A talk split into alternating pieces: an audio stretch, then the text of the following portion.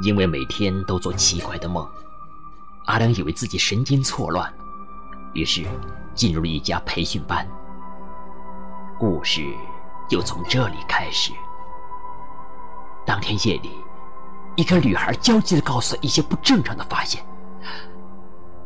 这个错乱的培训班，到底是一个什么样的场所？阿良在这里究竟是留还是走？如果走，能走出去吗？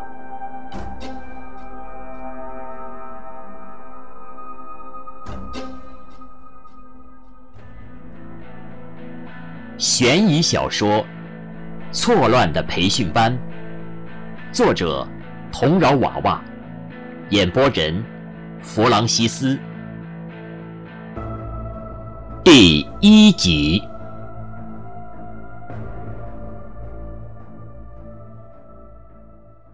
才一会儿的功夫，外面快接近傍晚了，天边是一片鲜艳的红色。荒原上风有点大，把兰生的头发吹得东倒西歪。你是怎么了解到我们学校招生信息的？男生走到我面前，他的声音在广阔的天地间显得很小。我说：“无意间在手机上看到的。”之前对电脑挺感兴趣，就想来学习试试。男生点头说：“那你运气还挺好，我们学校之前的几批学生通过学习都找到了不错的归属。”归属？我感觉这个词好像不太恰当，我就问：“咱们这儿给分配工作是真的吧？”男生点头：“对，加油吧。虽然一开始可能感到很困难。”这所学校并不大，只有几栋楼挨在一起。正说着，我们就已经接近了蓝生公寓。西斜的太阳将学校的几栋楼照得发黄。男生指着我们面前一栋六层楼房说：“你看，那就是咱们的男生公寓。”说着，他又指了指男生公寓后面的两栋楼。那两栋，前面的是食堂。后面的是女生公寓，啊，我点点头。我的视线穿过女生公寓，看向最后面，那最面的那栋靠山的老楼是干嘛的？不料，男生的步伐突然一顿，他转头看了看我，严肃地说：“那栋楼是学校负责人住的，与咱们无关，平时也不要过去，明白吧？”啊，好的。我有些惊异的点点头，随后我们就走到了蓝生公寓门前。我就不和你上去了。三楼右侧第二个房间是你的寝室。我叫莫凡，是宿舍管理员。以后生活上有什么问题可以找我。另外，半小时后去大厅参加学员会议，别忘了。我点点头表示知道了。随后，我和莫凡互相留了联系方式，这才分开。男生宿舍楼里面很大，很昏暗。一楼和二楼的走廊里连灯都没有开，一直上到二楼半才看到三楼的灯光倾洒出来。我走进了三楼右侧的第二个房间，发现屋里已经有三位室友了。我们简单的打了个招呼。宿舍环境还行，四人寝室，独立卫浴，有书桌和柜子。仅剩的空床是靠窗西侧的一张。我把自己的行李安置好，爬上床，铺好被子。蓝寝室有一个很好的阳台，视野很好，很大。从床上向窗外看去，能看见广阔的荒原。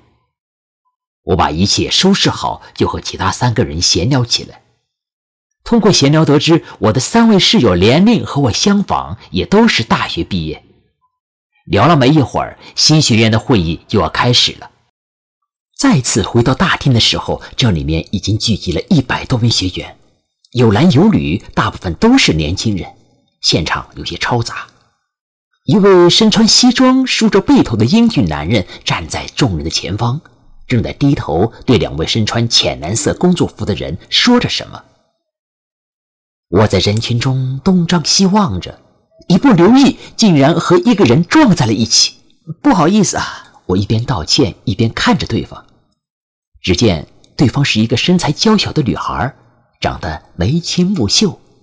她微皱着眉，呆呆地看着我，好像是被撞傻了。真不好意思，我陪笑道。她眨了眨眼睛，似乎反应过来了，问：“你也是新学员吗？”“是啊，这里不都是新学员吗？”我莫名其妙地说。他摇摇头。走近两步，在我的耳边小声说：“你被骗了。”什么？我疑惑地问。就在这时，一直站在前面的西装男人拍了拍手，高声说：“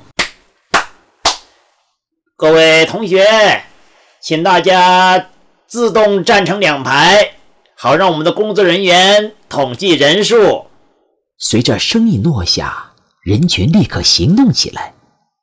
我和这位女孩也随着大溜站进了队伍中间。那两位身穿浅蓝色工作服的人开始数数，他们的着装很奇怪，就像在电视里看到的考科研的那种人穿的衣服。不久之后，工作人员查完数，中年男子便带我们走进了大厅北侧的一个大教室中。我们按着站牌的次序坐了下来。我坐在了第三排的一个座位上。坐下之后，我才发现，那女孩就坐在我的左手边。从坐下开始，她就一直盯着我看。她有一双很大、很水亮的眼睛，这样的双眼如果用来撒娇是再适合不过的了。但他的眼神却很古怪。嗯，你叫什么？女孩见我转过来，就问我。阿良，你呢？江小优，我今年二五，你多大了？二十。你刚才说我被骗了，什么意思啊？江小优警觉的看了看周围，凑到我耳边说：“这个培训学校有问题。”